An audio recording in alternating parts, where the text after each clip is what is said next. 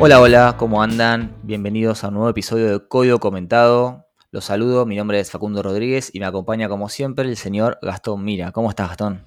¿Cómo andas, Facu? ¿Todo bien? Episodio 8 ya, ¿eh? Episodio 8, se está haciendo largo, ¿no?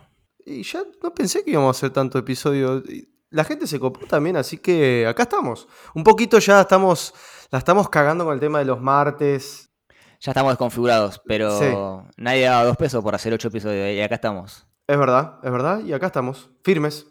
Así que, bueno, la idea de hoy salió de un tweet que hice en la semana, sí, la semana pasada incluso, donde hice un poco de catarsis sobre esto de que la gente a veces no, no, escribe test para su código y dice que es porque no estimó el tiempo necesario en la tarea para probar.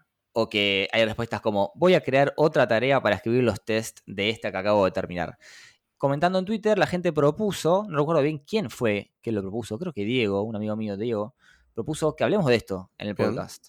Bien. Un tema más técnico, ¿no? De lo que venimos hablando siempre. Es un tema técnico, pero es un tema que tiene que ver con el profesionalismo y con las relaciones sociales entre los compañeros de laburo, ¿no? Porque hay mil formas de decir las cosas, pero quería hablar de pull request y de code reviews, queríamos centrarnos en eso, y para eso tenemos invitado les presentamos al señor redoble tambores.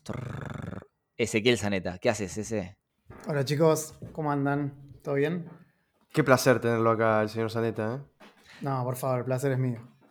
Nada, Zaneta S, el S como le hicimos todos, un amigazo. ¿Por qué está invitado S? Porque el año pasado, en el GDG Buenos Aires, S dio una charla, que vamos a linkear obviamente en la descripción del episodio, que se llama Al Toque PR, como al toque perro, ahí el juego de palabras. PR, obviamente, por pull request. Charla que él cubrió, en la que él cubrió un montón de temas, desde lo básico de qué es un pull request y qué es un code review, hasta dar un montón de tips para hacer mejores pull requests y dar mejor feedback cuando uno se hace code review. Entonces, nada, retomando esta anécdota que yo conté, la idea es contar algunas anécdotas, comentar entre nosotros qué nos parece bien, qué nos parece mal a la hora de hacer un code review o subir un pull request. Así que para abrir y al toque y rapidito, ese, ¿qué es un pull request y qué es un code review? Dale, buenísimo.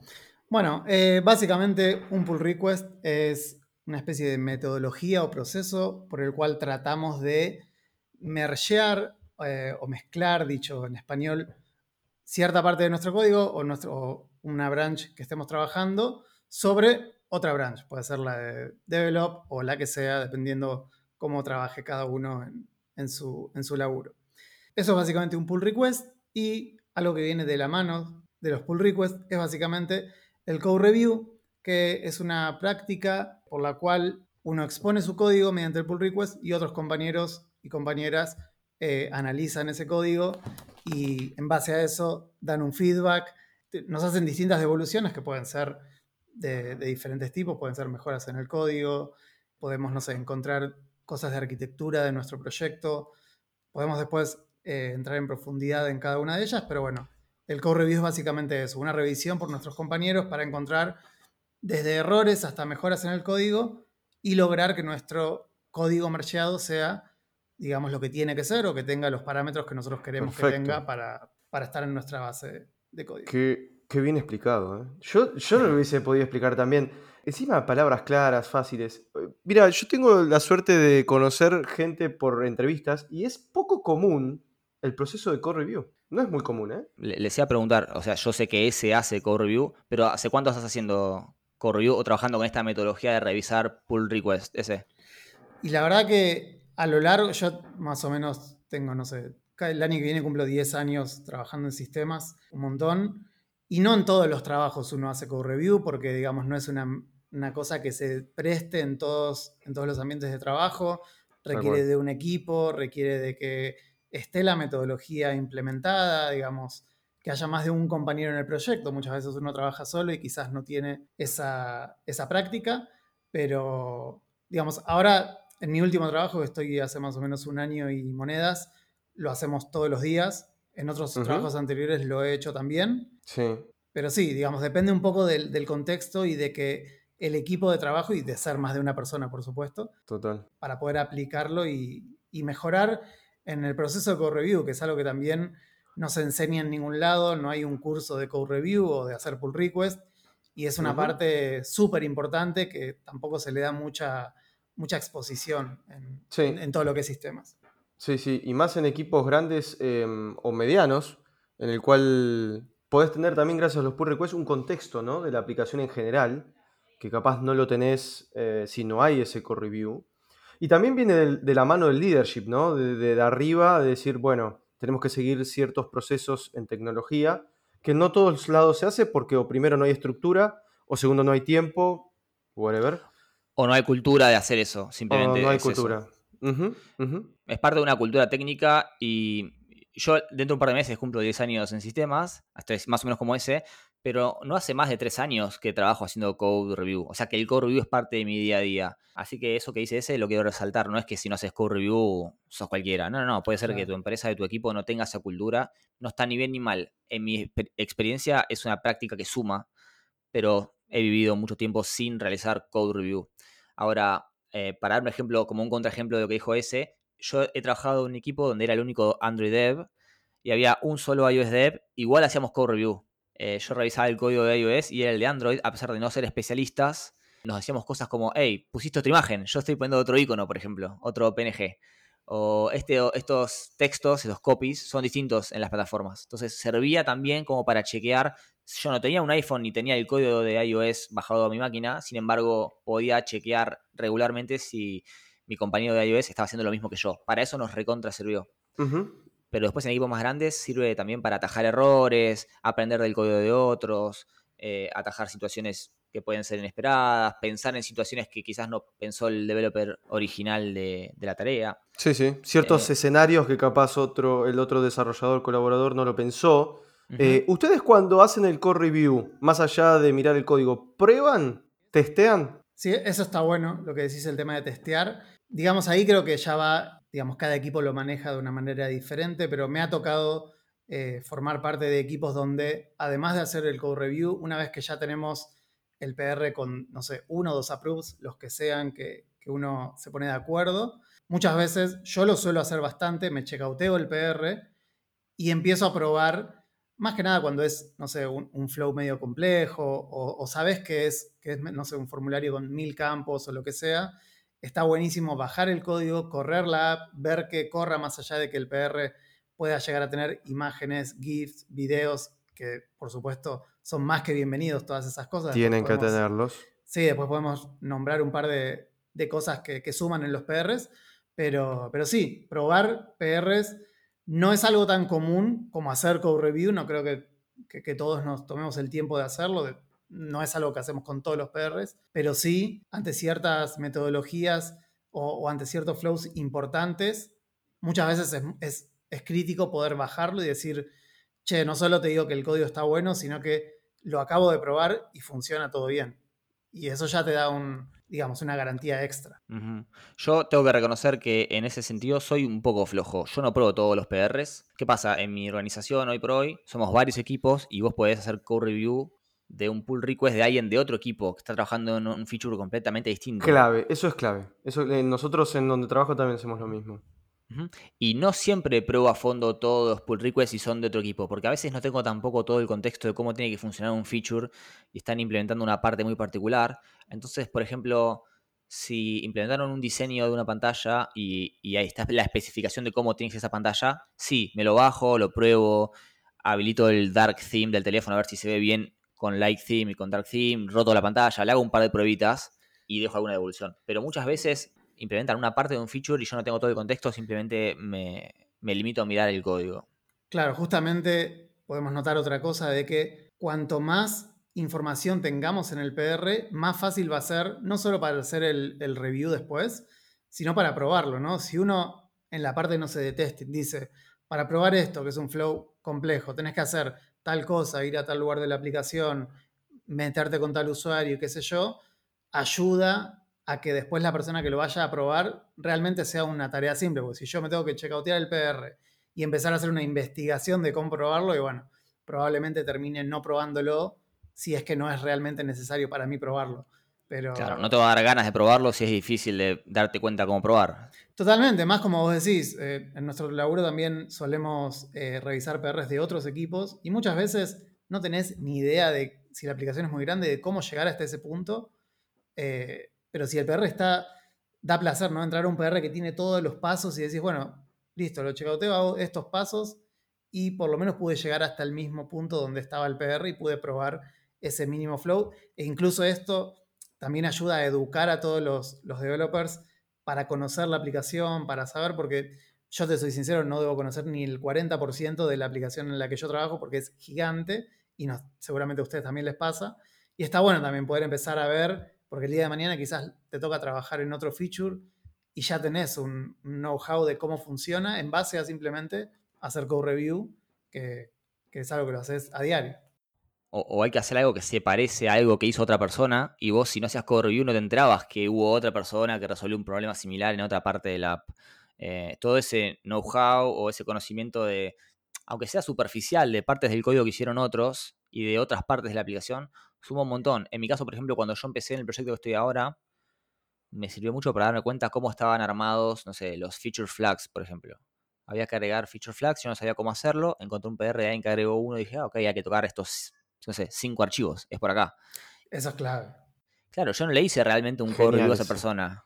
Porque no, le, no, le, critiqué su, su, PR, pero usé su PR como documentación. Como documentación y como una, un mapa para saber por dónde ir. Sí, totalmente. Yo hago lo mismo. Eso es genial. Muchas veces me guardo PRs. A veces veo algo que digo, no sé, veo un PR que tiene súper bien implementado, no sé, UI testing, que son cosas que quizás ahora no estoy haciendo, pero sé que en dos meses me va a tocar hacer.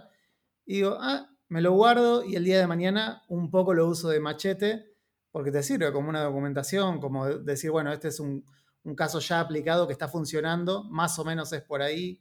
Y te digo que en varias wikis eh, que vos ves documentación, una muy buena práctica es agregar un pull request de cómo está hecho, eh, que va directamente al grano, ¿no? A la práctica de cómo se hace. Y ese pregunta, ¿qué tendría que tener un buen pull request? O sea, cuando vos llegás, decís, che, lo mandan a un chat y dicen, tengo este pull request.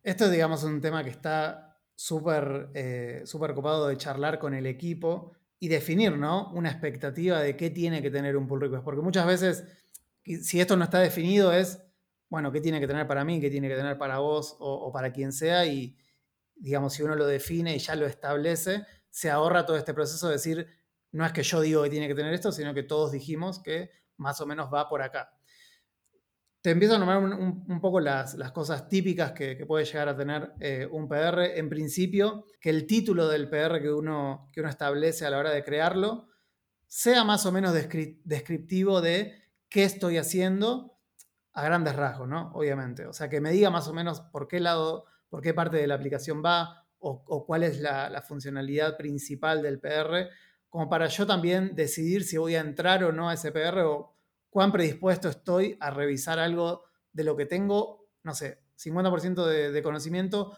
o 3% de conocimiento, que también... O tiempo también. Si yo tengo media hora para, revisar PRs, voy a buscar quizás algo que yo pueda revisar de, mejor manera. Bueno, un título que sea descriptivo.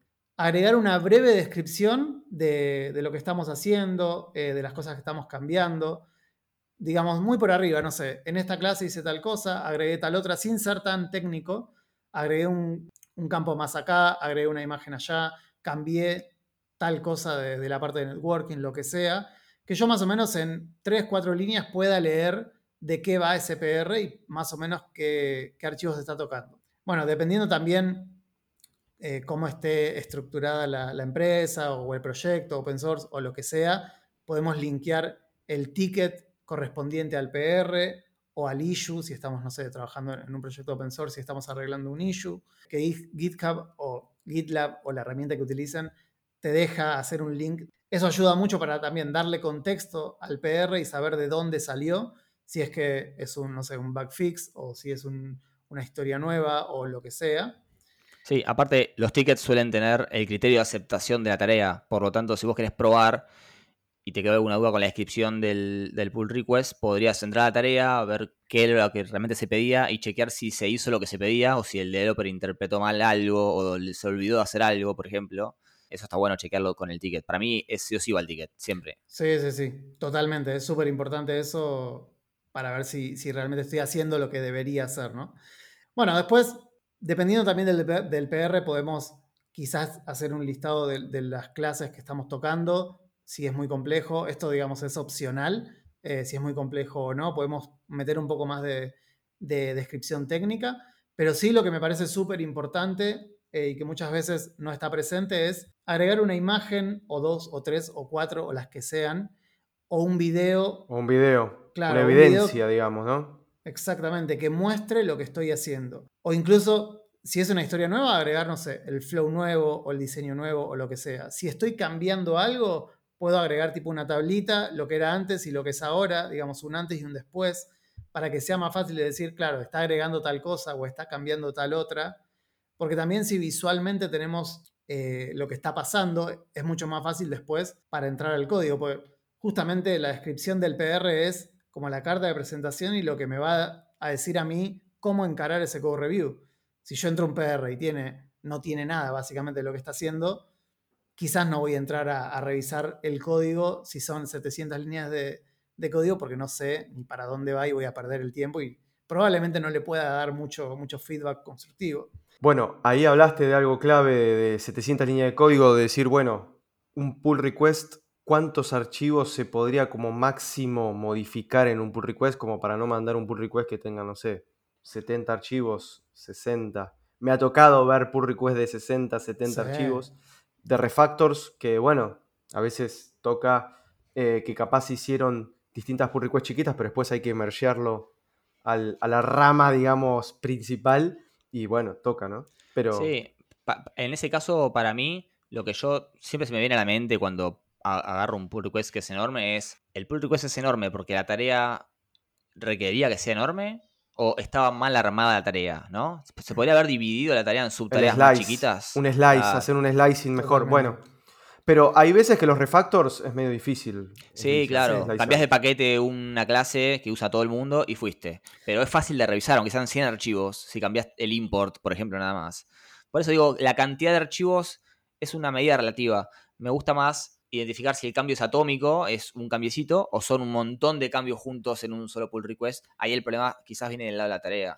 Sí, hay veces que no se puede evitar, como dice Gastón, si es un refactor grande o si estamos haciendo un feature que por algún motivo no pudimos dividir, a veces va a pasar, pero sí está bueno en esos casos, no sé, usar labels para, tratar de, acotar eh, el, contexto del PR lo más posible, pero en el día a día sí está bueno tratar de no hacer pull requests gigantes.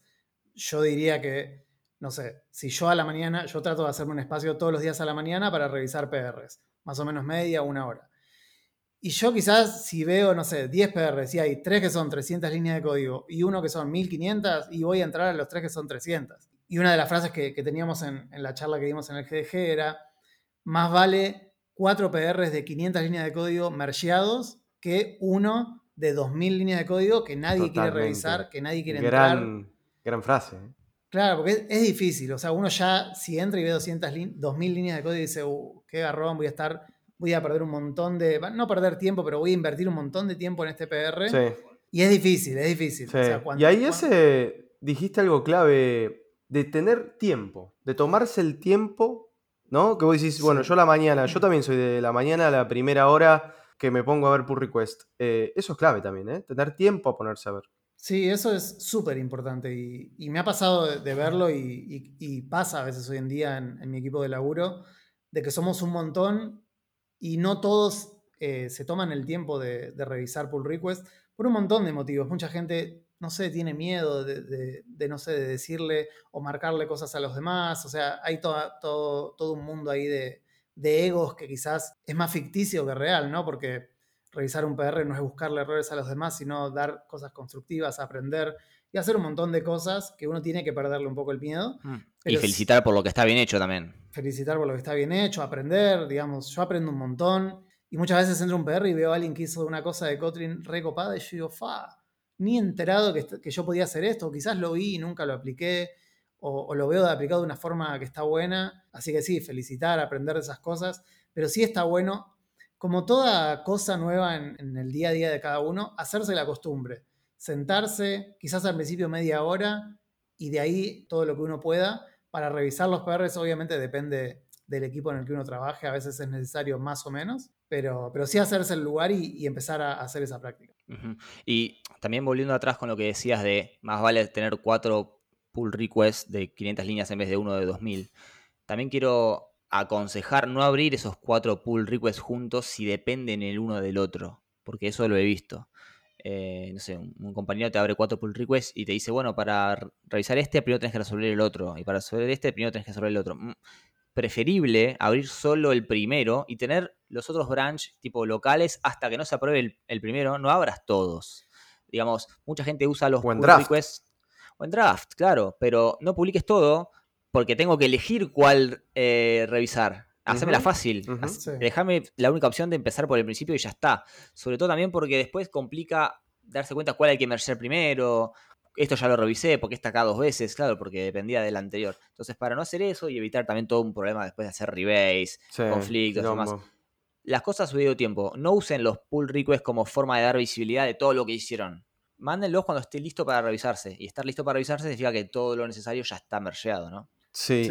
Coincido con Facu. Solo iba a acotar de que si, si, por algún motivo X uno tiene que mandar un PR de algo que todavía no está mergeado, lo único que uno puede quizás hacer para, para que sea más amena esa revisión es, en vez de, no sé, si el primer PR apunta a develop, que el segundo PR apunte al primer PR, el rebase.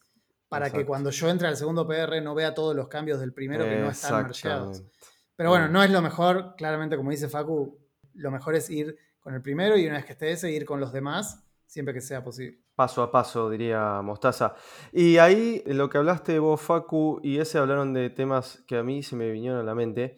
Eh, el primero es cómo comentar un, pull request, un core review, ¿no? En el core review, cómo comentar y decir, che, esto lo haría de una forma distinta, sin sonar mal, porque es texto. No es que estamos hablando acá y decir, che, ese lo podrías hacer un poquito mejor, no sé. Eh, es distinto, ¿no? A, vernos eh, o escucharnos que leído. es muy buen pie. Es muy buen pie porque ya hablamos de pull request. Ahora hablemos de lo que sigue, del code review, donde ya lo técnico un poco se puede apartar porque hay que dejar comentarios sobre el código. Entonces la pregunta de Gastón es muy buena, es ¿cómo criticás algo que está mal hecho sin ser agresivo? Totalmente. ¿Qué onda ese? Sí, hay muchas prácticas y, consejos que, podemos tomar. Obviamente vamos a, repasarlos por arriba y después pueden revisar la, charla del GDG o si, googlean hay un montón de posts súper útiles sobre cómo hacer co-review, pero sí hay ciertos puntos que uno tiene que empezar a, poner en práctica y a, acostumbrarse a hacerlos, ¿no? Porque pensemos desde un principio que estamos hablando entre personas y estamos hablando del trabajo que hizo otra persona con un montón de laburo, no sabemos a veces más esfuerzo o menos, pero digamos, cada PR es como un mini hijo o mascota de cada uno y es como, bueno, yo quiero mergear esto, pero no quiero que mandarlo y que me bardeen todos o que me tiren abajo lo que yo pensé. Pero bueno, muchas veces ese, ese PR requiere un montón de comentarios para hacerlo mejor, no porque necesariamente esté mal, a veces puede ser el caso, pero tratar de ver cómo empezar a encarar esto. Hay varios puntos que podemos hablar. El primero, que es súper importante, viene de la mano con tener un poco automatizadas algunas cosas en, GitHub o en, GitLab o en donde sea que tengan el código. De, por ejemplo, no sé, tener ciertos eh, jobs que corran y chequen el lint, que chequen eh, el código de estilo y un montón de cosas que le vamos a llamar que todas esas cosas las haga la computadora que a la otra persona le diga a la computadora mismo, no tenés el código de estilo correcto, acá te faltó, no sé, meter un enter porque nuestro, nuestro link dice que tiene que estar así o asá. Y evitar que nosotros mismos andemos poniéndole esas cosas que si la persona entra al, al CI, al Continuous Integration o lo que tenga, y se pone a leer el error, el log, directamente ahí va a saber qué es lo que está mal. Entonces ahí ya bajamos un poco la fricción de empezar a corregir por corregir cuando no es necesario. Claro, ya no tenés comentarios que suenan a quisquillosos. claro, porque suenan un poco pedantes. Suenan un poco pedantes esos comentarios de, che, ¿por qué no pones un enter acá? Y es como, eh, bueno, sí, lo pongo, pero, pero sí, suenan un poco raros. Después otra cosa cuando nos referimos a quizás no, no, no, el estilo del código, quizás distintas metodologías que establecemos como equipo que vamos a seguir sobre cómo, no sé, puede ser desde la arquitectura o de cómo implementar ciertas cosas, siempre que lo digamos, dejemos referencia de por qué lo estamos diciendo.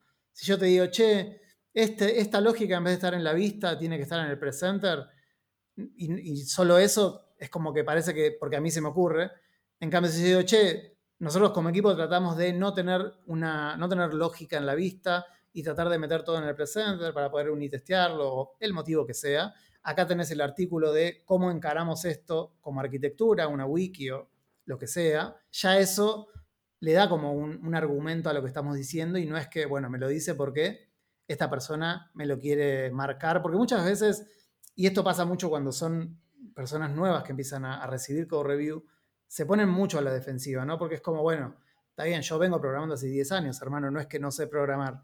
Muchas veces piensan que uno le dice, no, che, vos no sabes programar o vos no programás como yo quiero que programes, pero es una cosa que está contemplada como equipo y que ya definimos como equipo. Sí, algunos ejemplos de formas de argumentar un pedido de un cambio puede ser, como decía ese, una documentación, una wiki propia, puede ser otro pull request de alguien, puede ser una referencia del código. Tipo, fíjate en tal clase que esto ya se hizo de una cierta forma, seguí esta forma de hacer las cosas. Cualquier motivo es válido. Incluso también se puede decir, hablemos por privado que te puedo explicar mejor esto. Y quizás no queda explícito en el, en el code review que creaste, pero es una buena forma de mostrarte abierto a enseñarle al otro y no simplemente decirle cómo tiene que hacer las cosas porque sí. Tal cual. En un chat no se puede argumentar absolutamente todo. O también preguntarle qué le parece a la persona el comentario que uno hace. ¿no? De decirle, che, ¿qué te parece? ¿Estás de acuerdo? ¿No estás de acuerdo? Y bueno, ahí se puede hablar ya después eh, más en, en, privado, en un chat o en un meet, ¿no? Totalmente, como dice Gastón, una parte fundamental a la hora de, de dar feedback en el code review es no hablar ni de vos ni de mí, sino hablar de nosotros. En vez de decirle, che, ¿por qué no cambiás vos esto acá? Decir, ¿por qué no cambiamos esto de tal forma como si vos fueses parte de ese que obviamente sos parte de, del código, pero como si hubiese sido parte de, del momento de, de, crearlo. Es decir, ¿por qué no cambiamos esto acá? ¿Por qué, no, ¿Por qué no lo hacemos así? ¿Qué te parece si lo hacemos así? Siempre como una pregunta, nunca, nunca como una orden, nunca que sea algo interactivo. Y hoy, como dice Facu, dar ejemplos de código, eso suma un montón. Si yo te estoy sugiriendo hacer algo de cierta manera y yo ya sé cómo hacerlo, en vez de, dejar, de hacerme el misterioso, le pones un ejemplo de código con, con, la herramienta de GitHub o GitLab o la que sea, le cambias el código y le mostrás cómo podría ser. Un profe mío decía, no hagas preguntas de las cuales vos ya sabes la respuesta. Claro. O sea, no le preguntes, ¿cómo harías mejor esto? ¿Te parece que esto está bien? ¿No hay una forma mejor de que esto quede solucionado? ¿No existe en el sistema otra parte que haya resuelto este problema? En vez de hacer esa pregunta que vos ya sabés la respuesta, decirle la respuesta directamente. Fíjate que acá está hecho, esto está mal por tal y tal motivo, sí. eh, en nuestra convención dice otra cosa, fíjate acá. O sea, no darle vueltas, no hacerse misterioso como decía ese. Sí, sí, que no suene como, como una orden, eh, porque no, no, es la idea, sino que no suene como que lo estás poniendo a prueba. Muchas veces se tiene esa idea, ¿no? Como yo mando un PR y voy a ver, no sé, cuántos errores me encuentran, o, como si fuese realmente, no sé, otra parte del proceso de entrevistas. Es como que mucha gente se lo toma de esa manera. Y más que una prueba es encontrar eh, puntos a mejorar, encontrar cosas copadas, construir, fortalecer todo lo que es la arquitectura o cómo encaran eh, las cosas como equipo, que son, vos entras un día, te lees siete wikis y te olvidás todo. Entonces, cuando vos empezás como nuevo en un equipo y empezás a mandar PRs, ahí es donde realmente en el día a día aprendés cómo es que más o menos hacen las cosas eh, en ese lugar. O sea, es un lugar de aprendizaje eh, diario, digamos algo que no mencionamos que está bueno eh, abordar es el scope del PR. Muchas veces tocamos cosas en ciertas clases y, la herramienta de, de, Code Review te muestra quizás, no sé, 10 líneas para arriba y 10 líneas para abajo. Y a veces caen comentarios de, che, pero acá arriba tenés una variable que se llama, no sé, eh, Pepito y tiene un 4 adentro. Y sí, obviamente no, es, no, está, no está bien, lo podríamos cambiar, si es algo tan trivial, por supuesto, se puede negociar y hacerlo, pero a veces es algo más complejo que no requiere solo cambiar una variable. En esos casos siempre hay que atenerse a, este no es el scope del PR, yo no, no estoy haciendo esos cambios, pero sí está bueno ver ese feedback y tomarlo, crear un ticket y hacerlo en un PR donde corresponda solucionar. Y comentar el PR con el ticket, linkeando el ticket diciendo esto se va a hacer en este ticket. Todo explicadito y todo bien. A mí me queda una sola cuestión que capaz pasa más en equipos grandes, no tanto en equipos chicos, eh, capaz medianos a grandes, es cuando hay muchas PRs a mergear. ¿Se siguen, ustedes siguen algún proceso, pregunto a Facu y a ese, siguen algún proceso o alguna regla para mergear o cómo se van organizando? Mira, es un tema picante ese. En este momento, en el proyecto que yo trabajo, tenemos por día más de 70 PRs abiertos. Te imaginarás que es una locura. Obviamente el número, el número puede ser más o menos grave dependiendo de cuánta gente trabaje eh, en el equipo. Y de cuándo sea el em, release. Y de cuándo sea el release. Nosotros lo que estamos haciendo, en principio, eh, generar mucha conciencia de hacer code review todos. Porque ¿por qué se juntan estos PRs? Porque lamentablemente no todo el mundo hace code reviews y muchas veces, no sé, una persona emergía un PR, arranca otro ticket, nunca hizo un code review en todo el día. Muchas veces decimos, si, si un, un, PR, hacete un espacio, aunque sea media hora, y hace code review. Si todos hacemos un ratito de code review, vamos a bajar ese, ese número. Y la otra cosa, que también suele, suele venir de la mano, es, bueno, ¿qué PRs tienen prioridad para este release? Tenemos un label especial. Esos son los PRs que vamos a, hacer co-review con, con, más prioridad que todos los demás, porque básicamente son los importantes y ahí es donde son los que tienen que estar 100% listos y marcheados y, que no haya un problema de, último momento. Bien, tipo agregarle un release, que, eh, un label que sea release. sí, puedes agregarle el, claro, el, número de release o, lo que sea. Entonces nosotros cuando, no sé, faltan 3, 4 días para, hacer el, el CAT, agarramos y, tratamos de que todos, si van a hacer eh, code review, que sean esos PRs. Si después puedes hacer de los demás, obviamente esto siempre es un consejo y, tratar de fomentarlo, no es que si haces code review de otro, de otro PR, viene alguien y, te despide. Pero bueno, la idea es optimizar el code review y si, si lo voy a hacer, que sea de algo con prioridad. E, es muy buena idea y me la voy a robar para implementarla en el equipo. Yo también. Este, nosotros somos más de, bueno, hacemos el corte para el release los miércoles, los lunes nos recordamos entre todos que tenemos que revisar PRs. Eh, aunque ya esté en la cultura y se haga diariamente, como que el lunes hay que meterle más onda porque si llegamos al martes con muchas cosas abiertas o al miércoles a la mañana, vamos a correr hasta el último momento. Así que voy a robarme más esta idea de priorizar los pull requests y los core review a hacer. Y otra, otra cosa que viene de la mano, que quizás tiene más impacto en equipos grandes, pero que sí nos está pasando y que estamos buscando una solución, es que nuestro Jenkins no da abasto con tantos PRs abiertos.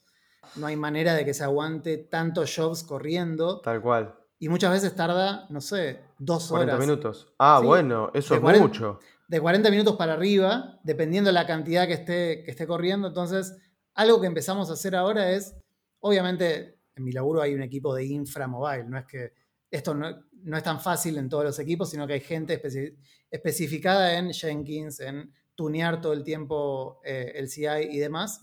Pero algo que empezamos a implementar es abrir todos los PRs como un draft. No van a triggerear eh, todos los jobs. Entonces, hacer el code review mientras está en draft.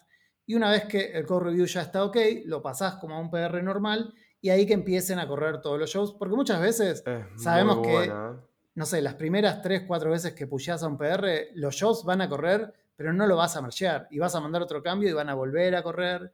Y así, nada, es, es buscarle la vuelta. Otra idea para robar, ¿eh? Es muy buena esa de ese, eh, excelente. Y otra cosa, cuando estás por, ya cuando mergeaste el PR, borrar el branch que te quede. Totalmente. Sí, el remoto, claro. Háganlo. Borrar el branch, eso es clave para que después no quede ahí branch en el olvido. Bueno, estoy más que satisfecho con la información que, obtuve, por lo menos yo, de esta charla. La verdad, entre, entre tips e ideas para robar de metodología de, Tremendo. con las Core View, creo que salió un lindo episodio. Hermoso capítulo. Yo creo que nuestros oyentes, que nosotros nos debemos a nuestros oyentes para quedar satisfechos. Yo creo que hoy, eh, muy lindo. Esto podría ser auspiciado por GitHub este episodio, ¿ves? Mal, los nombré un montón de veces, no, no me pagan, no, no se preocupen. Consigamos algo, GitHub, manda unas remeras, unas gorras, algo. Algo. Unos stickers. Necesitamos un placer, sponsor. chicos. La verdad la pasé súper bien. Muy linda la charla. Y también Gracias, me llevo de, de sus experiencias, porque como cada equipo es diferente, ya charlar de estas cosas, uno aprende cosas y, y se lleva nuevas, nuevos tips y cositas para probar. Bueno, ese es un placer tenerte acá. Sos un amigo, gran amigo mío y ahora un amigo de la casa de Código Comentado. Totalmente. Las redes de ese quedan linkeadas en el episodio y también su charla completa, donde aparte de explicar un poco de esto, está muy bien ejemplificado con pull request de ejemplo. Como un, eh, un buen ejemplo de un pull request, un mal ejemplo de un pull request, cómo mejorar algo, cómo poner y un montón de, de- de cosas más bien tutorial y paso a paso y mucho más visual que un podcast porque es una charla, él compartió su pantalla y demás, así que queda linkeada también su charla acá en el episodio. A full. Gracias, ese. No, por Un favor. placer. A ustedes, chicos. Un abrazo grande, gente. Nos vemos. Cuídense. Nos Chau, vemos. Chau, chau. Bye. Bye.